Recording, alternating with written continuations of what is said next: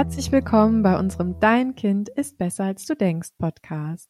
Der Podcast, der dir zeigt, warum du dem inneren Ernährungskompass deines Kindes vertrauen kannst. Wir sind Katharina und Julia von Confidimus und in dieser Podcast-Folge soll es um Diätgedanken bei Kindern gehen. Aus unserer Sicht ist das ein Thema, das viel zu wenig beachtet wird, denn aus anfänglichen Diätgedanken können Essverhaltensstörungen entstehen und dann beginnt oft ein Leidensweg. Aber wie kannst du als Mama oder Papa überhaupt erkennen, ob dein Kind bereits Diätgedanken hat? Zu dieser Frage begeben wir uns heute auf Spurensuche. Schön, dass du zuhörst.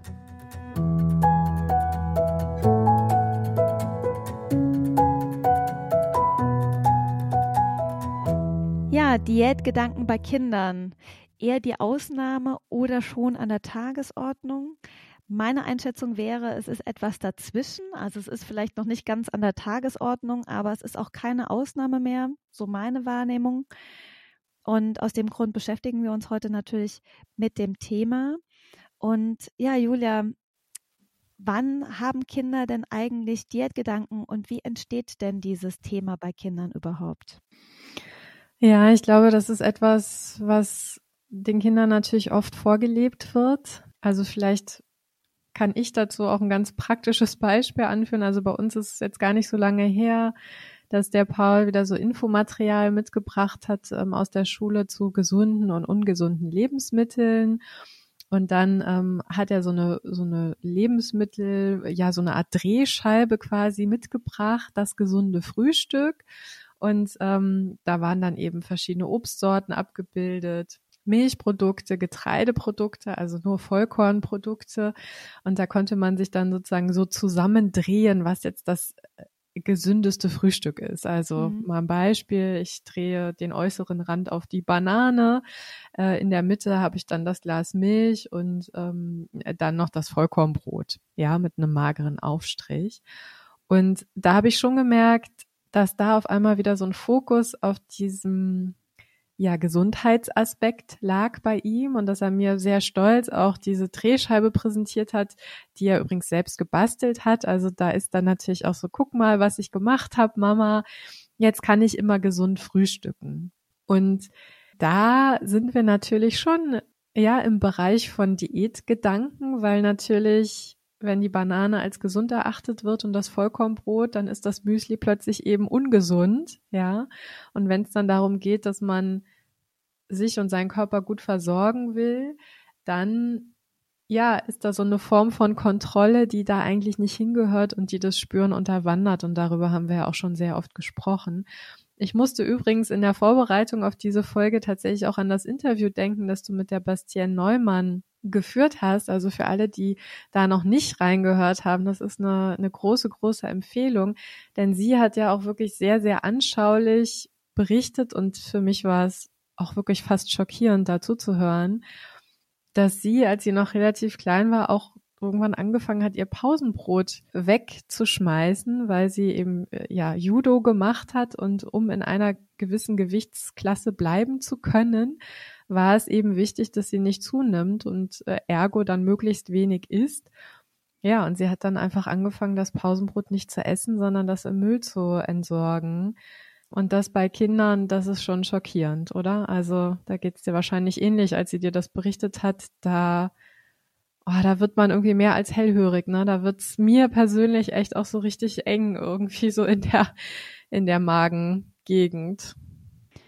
Absolut und klar, das mit der Gewichtsklasse, ne, so dieses Thema, das ist wahrscheinlich schon eher eine Ausnahme, weil ja auch gar nicht so viele Kinder Sportarten betreiben, bei denen sie in Gewicht, Gewichtsklassen eingeteilt werden. Aber trotzdem ist es ja so, auch unabhängig von Gewichtsklassen, dass einfach das Gewicht bei Kindern oft schon ganz früh eine große Rolle spielt. Mein Eindruck ist auch, beziehungsweise dazu gibt es natürlich auch Studien, die das zeigen, dass das Alter der Kinder, die Essstörungen entwickeln, immer geringer wird. Trotzdem gab es das natürlich auch schon zu unserer Zeit. Wie war es denn bei dir? Kannst du dich erinnern, wann du das erste Mal in deinem Leben Diätgedanken hattest? Ja, ehrlicherweise gar nicht so genau. Ähm, ich weiß, dass so in meiner frühen Kindheit ich eigentlich relativ unbedarft mit meinem Körper umgegangen bin. Das beginnt relativ spät. Also ich war auf jeden Fall schon im Teenageralter, dass meine Oma dann gesagt hat, jetzt musst du aber aufpassen. Und da haben wir ja auch schon oft drüber gesprochen, das macht dann etwas mit einem und da denkt man ja, okay, ich muss jetzt aufpassen und da wir ja nun mal alle so auf gesunde und ungesunde Lebensmittel geprägt sind, ähm, ja, fängt man dann natürlich irgendwie so auf so eine, ja, auf so eine schockierend natürliche Art und Weise an, sich Dinge zu verbieten. Aber ich würde sagen, ich war schon bestimmt so 14, 15, als das angefangen hat. Ähm, ist ja auch die Zeit, in der gerade bei Mädchen sich der Körper dann einfach auch extrem verändert. Ne? Bei vielen beginnt das ja auch schon früher.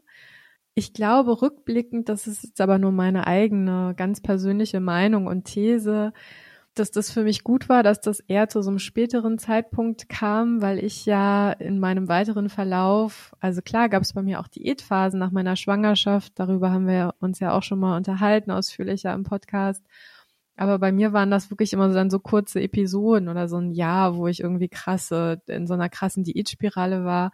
Aber bei mir ist es eben kein jahrelanger Leidensweg.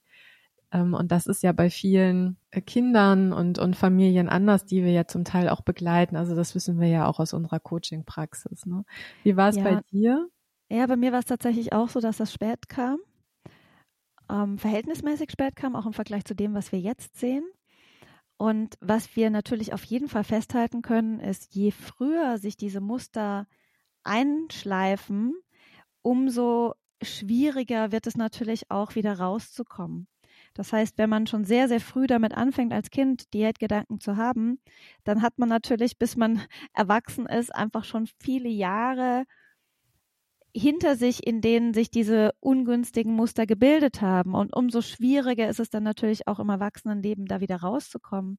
Und lass uns doch gerne mal so ein bisschen aufdröseln jetzt, wie es denn passieren kann, dass Kinder Diätgedanken entwickeln und dass wir hier so verschiedene ähm, Muster, die eben auch Eltern ihren Kindern weitergeben, mal aufdröseln und schauen, okay, was sind so die Faktoren, die dazu führen, dass Kinder eben dieses unbeschwerte mit sich umgehen ähm, verlieren und in diese Diätmuster abgleiten. Also ein Beispiel vielleicht gleich, das mir dazu einfällt, ist, dass Eltern selbst extreme Diätgedanken haben und die auch nicht äh, vor den Kindern verbergen, sage ich mal, sondern das relativ ungefiltert rauslassen. Also beispielsweise, wenn Eltern immer wieder mehr oder weniger auch zu sich selbst sagen, ach, äh, davon esse ich jetzt nicht, das macht mich dick oder ah, ich muss mal wieder aufpassen oder selber vorm Spiegel stehen und dann sagen so,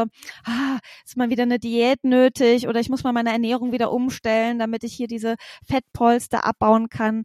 Also wenn Kindern immer wieder quasi suggeriert wird, äh, man muss an sich arbeiten, idealerweise mit einer Ernährungsumstellung oder mit einer neuen Ernährungsform oder eben auch ganz klassisch mit einer Diät um ein Ideal zu erfüllen. Und letztendlich, das sprechen die Eltern natürlich oft nicht so aus, aber das schwingt halt mit, um irgendwie liebenswert zu sein oder um in dieser Gesellschaft bestehen zu können oder um anerkannt zu werden oder um ja, den Respekt oder die Wertschätzung von der Gesellschaft zu erfahren. Das brennt sich in die Kinder natürlich total ein. Ja, da muss ich auch direkt an die Anthony Post denken. Ich weiß nicht, wer ihren Podcast kennt, äh, ist doch was du willst, die ähm, nämlich genau diese Erfahrung gemacht hat. Also die da wirklich auch sehr anschaulich erzählt, ja, ich bin so aufgewachsen und das gehörte irgendwie zu meinem Weltbild einfach dazu, dass Erwachsene Diät machen. Hm. So, und es war gar nicht so, dass sie im Fokus war oder dass man ihr vermittelt hat, du bist nicht gut so wie du bist oder du musst irgendwie dein Gewicht reduzieren. Überhaupt nicht. Also man hat das sozusagen nie auf sie bezogen, auf sie selbst. Aber in ihrem Umfeld haben sozusagen alle häufig Diät gehalten. Ihre Mutter, glaube ich, und auch andere Bezugspersonen. Und daraus ist bei ihr erwachsen, wenn ich groß bin, mache ich Diät. Das gehört ja. irgendwie dazu. Und ähm, ich finde, das ist eine sehr, sehr ja auch erschreckende Aussage, die zeigt, wie weitreichend das bei Kindern eben wirkt. Genau das, was du gerade beschrieben hast. Wenn ich immer sehe und erlebe, dass meine Bezugspersonen selbstkritisch mit ihrem Körper umgehen und dass sie permanent Diät halten, dann ist es etwas Natürliches, was ich später dann auch machen muss. Und so ist es dann auch gekommen. Also als sie älter wurde, hat sie dann gesagt so, so, und jetzt mache ich Diät.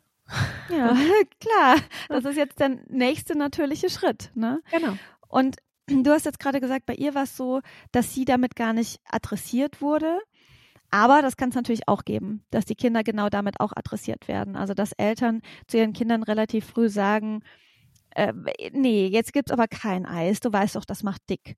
Oder dass die Kinder das erste Mal zum Beispiel beim Arzt erfahren, so, oh, du bist aber oberhalb der Normperzentile, da musst du jetzt aber mal aufpassen. Ne? Oder dass die Kinder äh, so immer wieder suggeriert bekommen, also zum einen, du bist zu dick, aber es kann auch sein, dass es bei Kindern ist, die gar nicht dick sind, wo aber die Eltern die Befürchtung haben, dass sie kräftiger werden könnten, dass sie wie so vorbeugend immer schon sagen, nein, nein, die Süßigkeiten, die gibt's nicht, die machen dick. Oder auch ganz ehrlich, ich sehe das auch bei meinen Kindern, es gibt ja immer wieder auch solche Kindersendungen. Ne? Und da wird dann äh, darüber gesprochen, äh, zum Beispiel die Kindersendung über Schokolade. Und dann heißt es, aber passt auf, ihr solltet nicht so viel davon essen, denn das macht euch dick. So. Und das bleibt bei den Kindern natürlich äh, total hängen. Ja, ja, und ganz praktisch, also wenn wir durch den Supermarkt gehen, dann prangen inzwischen oder prangt auf sehr, sehr vielen Lebensmitteln der Nutri-Score. Und ehrlich gesagt hat es hier bei uns auch schon zu Fragen geführt. Also der Paul hat schon gesagt, was ist das? Ähm, wofür steht das, der Nutri-Score? Was bedeutet das, ähm, wenn es grün ist? Was bedeutet das, wenn es rot ist? Und ich hatte das Gefühl, dass er sich da schon auch so seine Gedanken zu gemacht hat. Ich habe das auch in einem in einem Instagram-Post mal aufgegriffen, dieses Thema. Und da sind wir natürlich auch mitten in einer Diätkultur. Ne? Also isst nicht so viel von dem Roten, isst mehr von dem Grünen. Ähm, ja, und natürlich hat das einen Einfluss auf Kinder und ich finde ehrlicherweise, dass wir darüber viel zu wenig sprechen. Absolut. Also es gibt einfach ganz viele Dinge, die auch so institutionalisiert sind, ne? ob das jetzt die Ernährungsberatung in der Schule ist, im Kindergarten, richtig, äh, richtig. Nutri-Score und, und, und, wo diese äh, Diätgedanken irgendwie wie so versteckt transportiert werden. Also vielen ist das gar nicht bewusst. Viele denken dann, ja, ist doch eine gute Sache, wenn man die Kinder dafür sensibilisiert und, und, und. Aber das führt eben dazu, dass die Kinder verkopfen und nicht mehr aus der Intuition, aus der Körperintelligenz heraus ihre Entscheidungen treffen. Und dann sind wir halt genau bei diesen Diätgedanken. Und jetzt eben die Frage, die ja auch der Titel unseres Podcasts heute ist, wie erkenne ich denn, dass mein Kind Diätgedanken hat? Also wann ist so der Punkt erreicht, wo man als Eltern denkt, hm, okay, jetzt sollte ich vielleicht mal da ein bisschen aufpassen oder idealerweise auch gegensteuern. Fällt dir dazu ein Beispiel ein? Ja, also ich glaube, das offenkundigste ist tatsächlich, wenn Kinder anfangen, Lebensmittel so sehr stark in gesund und ungesund einzuteilen. Ne? Ja. Ähm, ich glaube, da sollten bei uns Eltern die Alarmglocken angehen, wenn ein Kind sehr, sehr häufig, das ist gesund, auch das ist ungesund. Also da ja diese Einteilung sehr stark vornimmt, vielleicht auch andere dann schon versucht aufzuklären. Genau. Also und sind da ja auch schon Beispiele zugetragen worden, ähm, dass äh, Kinder ja bloßgestellt wurden in ihrer Klasse, weil sie irgendwie einen Keks dabei hatten in der Brotdose. Äh, kürzlich hat mir eine Mutter erzählt, dass eine Lehrerin sich die Brotdosen hat zeigen lassen, eine Sportlehrerin, also dass die Kinder alle ihre Dose aufmachen mussten und die ist dann so herumgegangen und hat dann irgendwie gesagt, das ist gut und das ist schlecht und das führt eben dazu, dass Kinder diese Dinge auch übernehmen und dann eben auch untereinander sich kritisieren für den Inhalt ihrer, äh, ihrer Brotdosen, was ich auch wirklich höchst bedenklich finde.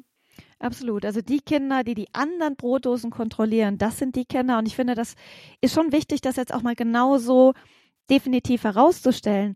Die Kinder, die die Brotdosen der anderen kontrollieren, sind die Kinder, die schon Diätgedanken haben. Ja.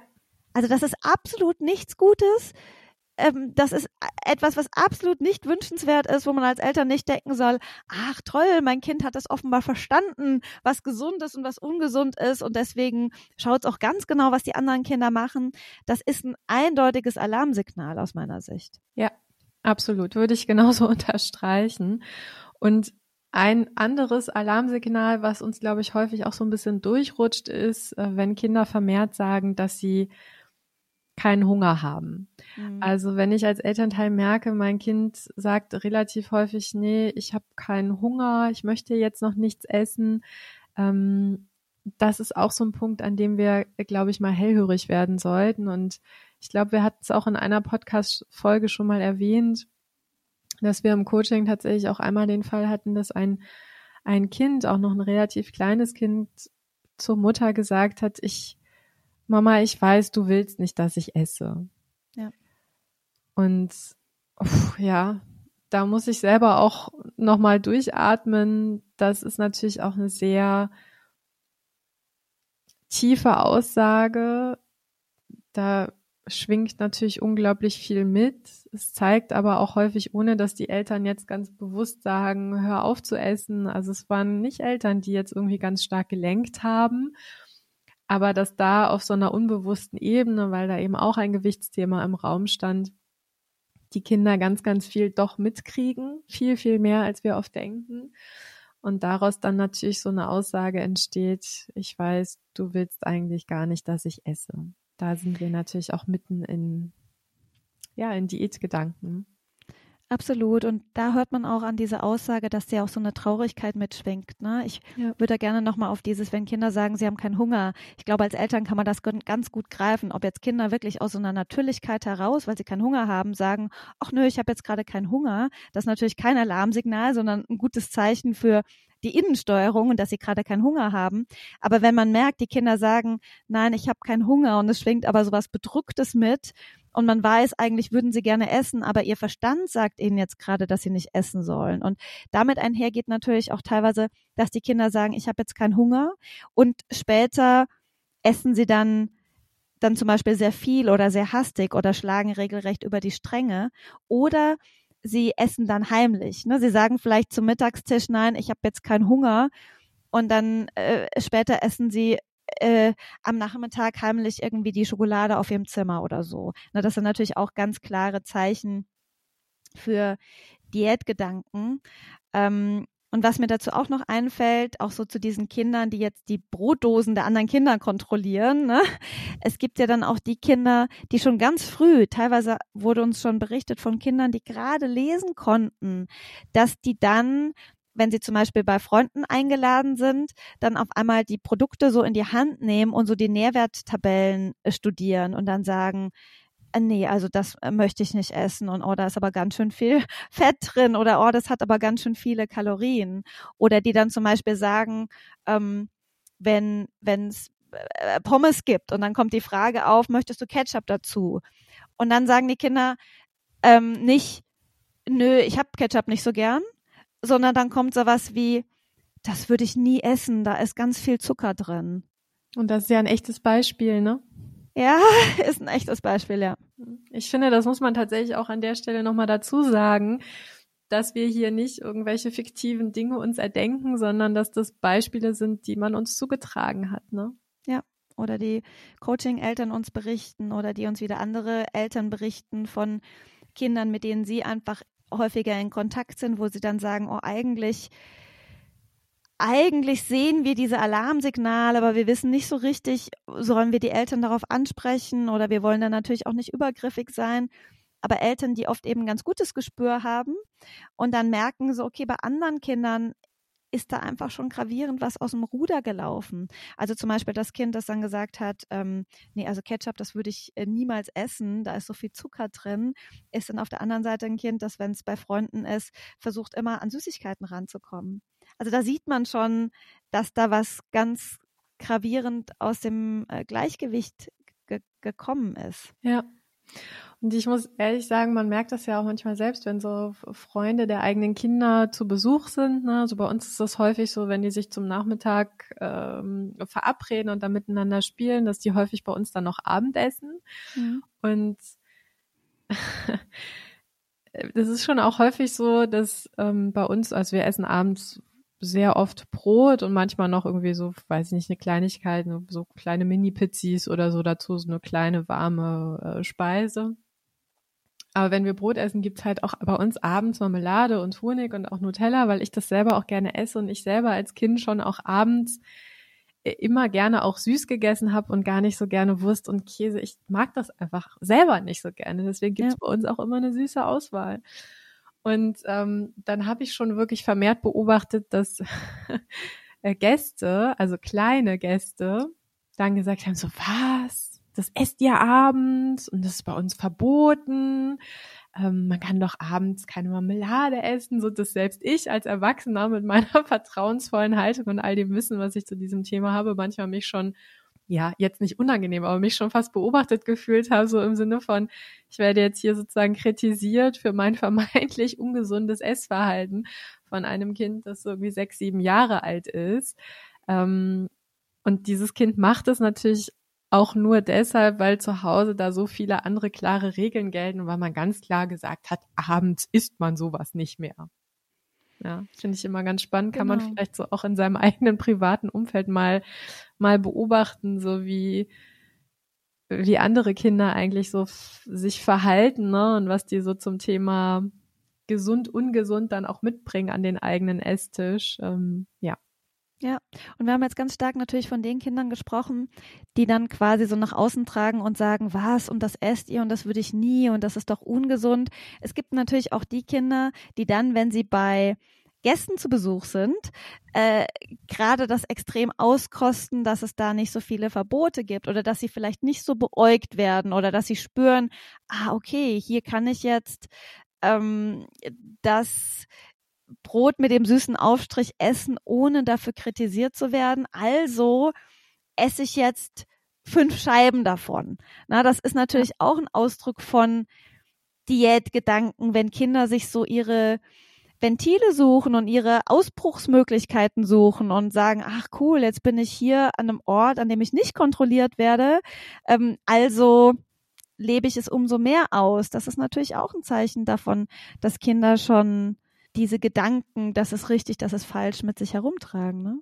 Ja, es gibt aber tatsächlich auch noch ein Anzeichen, ähm, das ich ganz wichtig finde, woran wir erkennen, dass Kinder vielleicht schon Diätgedanken haben, nämlich wenn sie plötzlich anfangen, sich auffallend häufig mit ihrem Aussehen zu beschäftigen. Ja. Ne? Ähm, also gerade auch kleinere Kinder, wenn wir merken, die stehen vermehrt vom Spiegel, ähm, ich habe auch kürzlich von einer Mutter gehört, äh, deren Kind, deren Tochter auch noch sehr klein ist. Mama, warum sehe ich denn so aus, wie ich aussehe? Mhm. Ja. Ich finde, da können wir auch alle sehr gut nochmal so an unsere eigene Kindheit zurückdenken. Also ich habe mich, bis ich 10, 11, 12 war, überhaupt nicht, überhaupt nicht mit meinem Körper beschäftigt oder warum mein Bauch so aussieht, wie er aussieht das war für mich überhaupt gar kein Thema. Und ich glaube, viele, die, die uns jetzt zuhören, werden das vielleicht für sich auch so reflektieren, ne? dass gerade wenn wir noch so, wenn wir in so einem jungen Alter sind, dass wir einfach über Körpermerkmale uns keine Gedanken machen. Ja, sollte auch einfach noch überhaupt kein Punkt sein. Ja. Ich glaube, das hat, da hat sich sehr vieles verändert, glaube ich, ähm, von Mitte der 80er Jahre bis, bis heute. Ähm, weil wir ja schon sehen, dass ja Essverhaltensstörungen bei Kindern immer früher auftreten, dass ja Kinder auch in der Schule sich sozusagen vergleichen, ihre Körper vergleichen und und und. Insofern ähm, ja sollte das auf jeden Fall auch ein Alarmzeichen sein, wenn man merkt, das eigene Kind beschäftigt sich plötzlich auffallend häufig mit dem eigenen Aussehen. Und da möchte ich auch gerne noch den Aspekt Sport gerne ergänzen wollen, weil dann ist ja häufig der Punkt, okay, äh, mein Bauch ist größer, als ich das mir wünsche oder irgendjemand sagt mir, dass ich nicht okay bin, so wie ich bin. Und dann ist ja häufig eine Folge daraus, dass sie dann sagen, oh, dann muss ich Sport machen. Also das ist auch ein ganz großes Alarmzeichen, wenn Kinder Sport machen, Bewegung machen, nicht aus Freude an der Bewegung oder an dem Spiel. Ne? Das kann ja ein Beispiel sein, wenn man Handball spielt oder so, dass man nicht sagt, hey, mir macht das Spaß, Handball zu spielen oder mir macht das Spaß, was auch immer, zum Schwimmen zu gehen und ich mache das mit Freude und weil ich das Gefühl habe, meinem Körper tut das gut oder mir geht's dann gut, sondern weil sie es verknüpfen mit dem, dann nehme ich ab.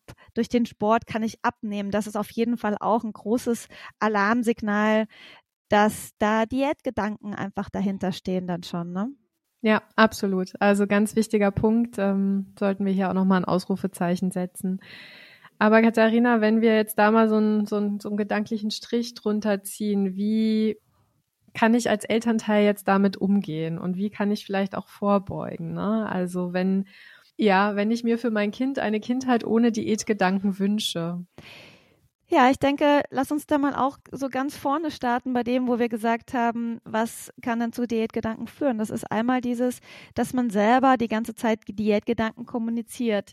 Und es ist natürlich klar, dass man Dinge, die in einem drin stecken, wo man dann denkt, oh Gott, ich muss abnehmen und ich fühle mich nicht wohl und so weiter, das kann man natürlich nicht von einem Tag auf den anderen ablegen. Was man aber tatsächlich von einem Tag auf den anderen ablegen kann, ist, dass man diese Dinge artikuliert. Ne? Dass man sich vor seinen Kindern vor den Spiegel stellt und sagt so, oh, ich muss abnehmen. Oder dass man beim Essen kommentiert, warum man jetzt heute die Scheibe Brot nicht isst und nur die Paprika isst und, und, und. Ne? Dass man immer wieder diese Diätgedanken so aufs Tablett bringt. Also da wirklich immer so die Bitte an die Eltern, behaltet das bitte einfach für euch. So. Mhm. Auch wenn die Diätgedanken in euch selber toben, es ist für die Kinder einfach nicht förderlich, das äh, mitzubekommen und das eben vorgelebt zu, äh, zu bekommen. Ja, absolut. Und ich glaube, was auch wichtig ist, ist, dass man versucht, ja, Lebensmittel neutral anzusehen. Ne? Das ist auch immer wieder ein ganz wichtiger Punkt, auch in unseren Coachings. Äh, mir fällt dazu ein, dass ich kürzlich auf Instagram bei ähm, ja, zwei Influencerinnen gesehen habe. Da wurde tatsächlich so äh, deutlich gemacht, ach, das Kind kommt gleich von der Schule nach Hause, das Essen steht schon auf dem Tisch, aber der Nachtisch, der steht noch so in der Küche versteckt. Und es wurde dann auch gesagt, so, der Nachtisch muss noch versteckt werden. Das war dann so ein süßer Pudding mit so Schokostreuseln weil das Kind sonst die Hauptmahlzeit nicht isst. Ne? Also mhm. da sind wir ja überhaupt nicht in der Neutralität, sondern da werden die Lebensmittel ja ganz stark gewertet und hey, also da möchte man am liebsten irgendwie direkt anrufen und sagen, bitte stell doch den Pudding mit den Schokostreuseln dazu. Dein Kind weiß schon, was es braucht. Und wenn es jetzt erstmal schnelle Energie braucht, ja, wird es erstmal Pudding essen. Aber vertrau doch deinem Kind. Also wir müssen den Nachtisch nicht verstecken, sondern wir dürfen eine Vielfalt anbieten und dann auf das Kind vertrauen und auch so bei diesem Punkt, was ist gesund, ungesund. Also da vielleicht auch nochmal der Tipp, wie habe ich das mit dem Paul aufgelöst, als er mir ja sein gesundes Frühstück präsentiert hat. Da habe ich ihm auch gesagt, Paul, was für dich gesund ist, das kannst doch nur du entscheiden. Wenn zum Beispiel du jetzt Bauchschmerzen bekommst von dem Vollkornbrot, dann ist es für dich doch nicht gesund, weil dein Körper sagt, das tut mir einfach nicht gut, wenn du davon Bauchschmerzen bekommst. Und dann kann es doch auch nicht gesund sein. Und da merke ich schon, wenn man das auch auf so eine kindgerechte Art und Weise verpackt, dass man da einen Zugang findet irgendwie zu den Kindern. Und bei uns gibt es eben keine gesund-ungesund Einteilung mehr, sondern bei uns gibt es, das schmeckt mir und das schmeckt mir nicht oder das tut mir gut und das tut mir nicht gut. Und damit fahren wir sehr gut, ähm, weil wir dadurch eine Individualität reinbringen, die da einfach auch hingehört. Ja, also das kommt ja nicht von ungefähr. Wenn ich Vollkornbrot einfach nicht gut vertrage, ist es für mich nun mal de facto kein gesundes Lebensmittel. Und das können wir Kindern auch, finde ich, schon sehr gut vermitteln und sollten wir ihnen auch vermitteln, denn es geht ja darum, dass sie für sich individuell richtige Entscheidungen treffen. Und da merke ich auch immer mehr in unseren Coachings, das geht ja auch über den Esstisch hinaus. Absolut. Und was ich da auch nochmal ergänzen möchte, ist, ich glaube, viele haben den Glaubenssatz, wenn ich meinem Kind nicht sage, äh, isst die Banane, die ist gesund für dich, werden die Kinder diese Banane nie essen. Und so ist ja. es ja eben nicht. Also es ist ja nicht so, dass wir quasi den Kindern jetzt äh, suggerieren, hey, isst doch lieber das äh, Weißbrot mit äh, Schokocreme, das tut dir bestimmt besser. Darum geht's ja eben gerade nicht, sondern es geht darum, dass die Kinder ein Gespür dafür entwickeln. Ich hatte mal eine Phase, und das ist mir auch kürzlich wieder so bewusst geworden, als ich so in diesen Diätgedanken gefangen war. Ne? Da habe ich eben auch so den Gedanken gehabt, okay, ich muss fünf Portionen Obst und Gemüse und ich muss das, ich muss das, ich muss das. Und dann habe ich ganz viel am Tag gegessen, was ich überhaupt nicht genossen habe, weil das sozusagen zum Pflichtprogramm gehört hat. Ne? So den Apfel reingeschoben, die Banane reingeschoben, so okay, abgehakt, abgehakt. Ah, und jetzt kann ich auch mal was essen, worauf ich Lust habe. Das ist ja völlig verkopft und führt eben ja auch überhaupt nicht zu einem gesünderen Essen, sondern es ist ja dann so, dass man, dass die Kinder spüren, oh, ich habe jetzt eigentlich total Lust, Appetit auf eine Banane und dann essen sie die eben mit Freude und Genuss und die stopfen sie sich nicht rein im Sinne von, oh, habe ich Gott sei Dank schon mal was Gesundes heute geschafft. Ne? Und dadurch ist einfach Freude und Genuss im Vordergrund. Und das heißt eben ja gerade nicht, dass die Kinder dann nichts sozusagen Gesundes, in Anführungszeichen, was jetzt auf der grünen Seite der Ampel steht, dass sie das eben nicht, sonst nicht essen würden, ne? Das sind auch immer die eindrücklichsten Aha-Momente aus den Coachings. Ich habe jetzt gerade am Wochenende wieder eine Mail bekommen von äh, einer Mutter, mit der ich ja ein Coaching gemacht habe und wir haben uns jetzt eine längere Zeit nicht, nicht gehört und sie hat mir jetzt mal so ein Update geschickt und hat auch gesagt, ich bin fasziniert, dass mein Kind Dinge probiert, ähm, die ich auch wirklich als nicht gut erachte, also vielleicht ein sehr gesüßter Sirup oder so, ne? Und dass mein Kind aber die Fähigkeit hat zu sagen, das ist viel zu süß. Mag mhm. ich gar nicht. So möchte ich auch gar nicht mhm. austrinken. Und dass diese Hemmschwelle, ich kaufe das jetzt und vertraue meinem Kind, dass es gut spüren kann, ob es das gerne mag oder nicht, das ist so der Knackpunkt, ne? Also selber erstmal zu sagen, okay, ich muss jetzt nicht in dieser Angst permanent sein, dass mein Kind dann danach süchtig wird und nur noch danach verlangt und gar kein Wasser mehr trinkt. Und der nächste Schritt ist dann, es gibt nur noch Cola und Fanta oder wie auch immer, ne, sondern okay, da ist irgendwie der Wunsch, etwas zu probieren. Ich lasse da mal los, ich lasse mal laufen und werde dann wirklich positiv überrascht, wenn mein Kind sagt, hey, das schmeckt mir gar nicht. So, kann ich bitte wieder Wasser haben? Ja. Ja, absolut. Ich habe da auch ein Beispiel. Also bei uns, der Vincent, der Große, der hatte mal so eine Tea Time in der Schule, wo sie Tee getrunken haben und so. Und da hat er mir dann zum Beispiel auch erzählt, so, oh, und die haben dann da mal Zucker reingemacht, so, boah, konnte ich gar nicht trinken.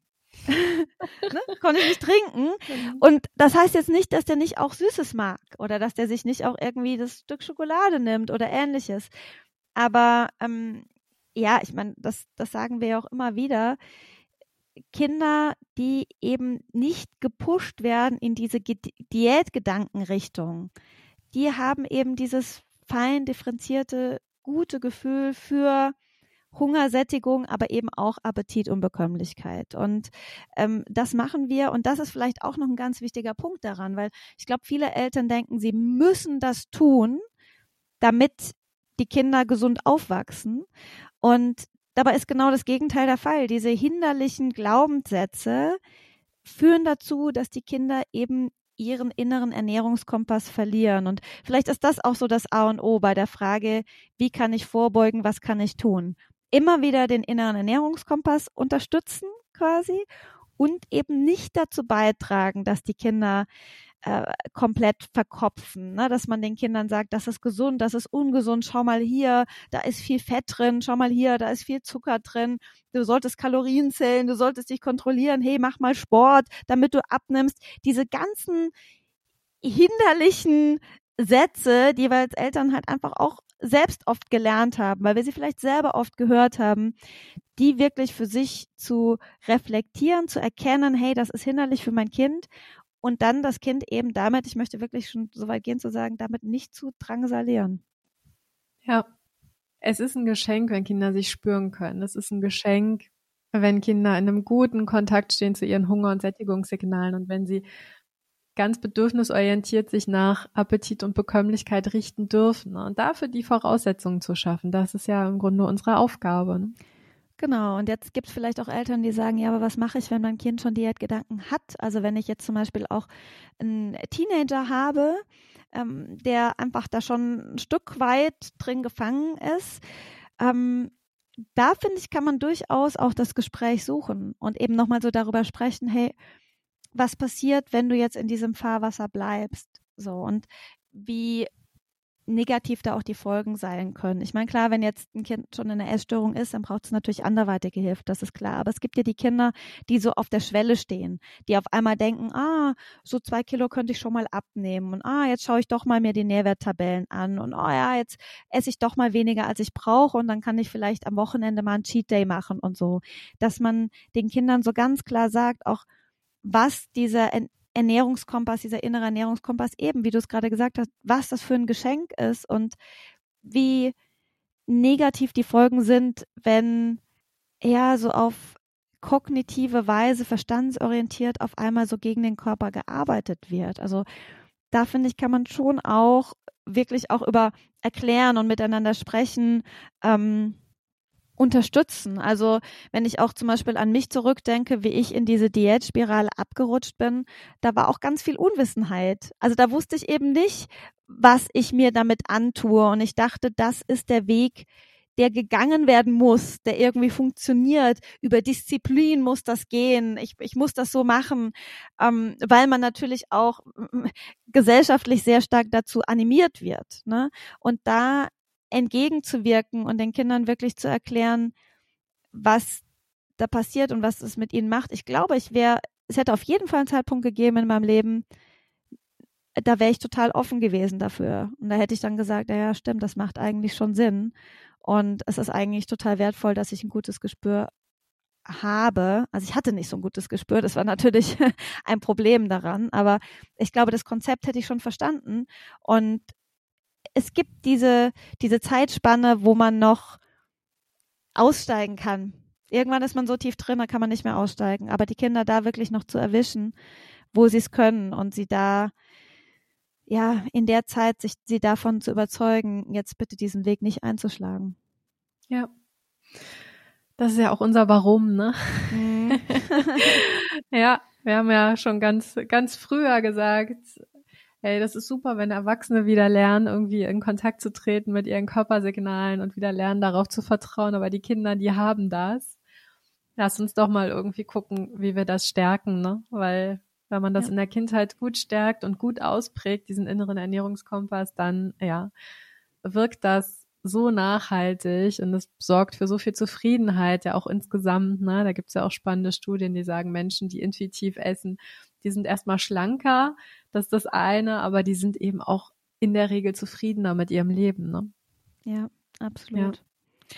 Gut, hör mal, ein spannendes Thema. Ich finde es gut, dass wir das mal aufgegriffen haben in einer Folge, weil das so ein Thema ist, das ähm, ja einfach mehr Aufmerksamkeit braucht. Davon bin ich fest überzeugt. Und vielleicht sage ich noch kurz was äh, zur nächsten Folge. Das ist mhm. jetzt ein, ein krasser Themenumschwung. ich habe nämlich ein Interview geführt mit der Birte Jele. Ähm, die ist äh, ganzheitliche Ernährungsberaterin und ähm, äh, hat auch eine, eine Ausbildung gemacht und sich äh, auf das Thema Lebensmittelallergien fokussiert. Äh, ich kenne die Birte schon sehr, sehr lange. Wir haben nämlich zusammen studiert, vor gefühlt 100 Jahren. Mhm. und das Thema Ernährung hat uns jetzt wieder zusammengeführt. Ähm, Genau, und wir, ich habe wirklich ein sehr spannendes Gespräch mit ihr geführt, wo ich selbst auch nochmal eine ganze Menge gelernt habe. Ähm, denn bei der Birte ist es so, dass sie, äh, sie hat zwei Kinder und ihre Tochter hat damals mit drei Monaten die Diagnose Neurodermitis bekommen. Ja. Und ähm, hatte wirklich auch eine sehr schwere Symptomatik, hat sich irgendwie, ja, äh, blutig gekratzt jede Nacht und sie ist dann selber so ein bisschen auf die Suche gegangen und ihr war irgendwie klar, es müssen Lebensmittelallergien sein. Sie haben es dann auch rausgefunden und aufgelöst und wir sprechen eben so ein bisschen darüber, ja, wenn ich ein Kind habe, das Allergien hat, wie gehe ich damit um als Elternteil? Weil das eben natürlich auch bedeutet, dass die Kinder oft Dinge nicht essen dürfen, die andere essen dürfen, dass sie oft andere Sachen dann eben mitgebracht kriegen, auch zu Geburtstagsfeiern und so weiter. Wie kann ich das gut meinem Kind vermitteln und wie ist dennoch ein intuitives Essverhalten möglich? Das sind so Punkte, über die wir gesprochen haben. Und mit Sicherheit wirklich interessant für alle, die damit ein Thema haben, für alle Eltern, ja, die Kinder haben, die unter Allergien leiden. Genau. Ja, von daher, klar, freuen wir uns, wenn du auch bei der nächsten Folge wieder mit dabei bist. Ich bin auch schon sehr gespannt auf das Interview. Ich habe selber auch noch nicht gehört. Und ja, falls du auch äh, Fragen hast dazu, falls da auch Fragen offen geblieben sind, kannst du uns natürlich auch gerne mal eine Mail schreiben und uns irgendwie eine Frage stellen. Da sind wir natürlich auch zu erreichen, auf jeden Fall. und ja, ansonsten, ja, mach es gut bis zu unserer nächsten Folge und äh, nicht vergessen, dein Kind ist besser, als du denkst.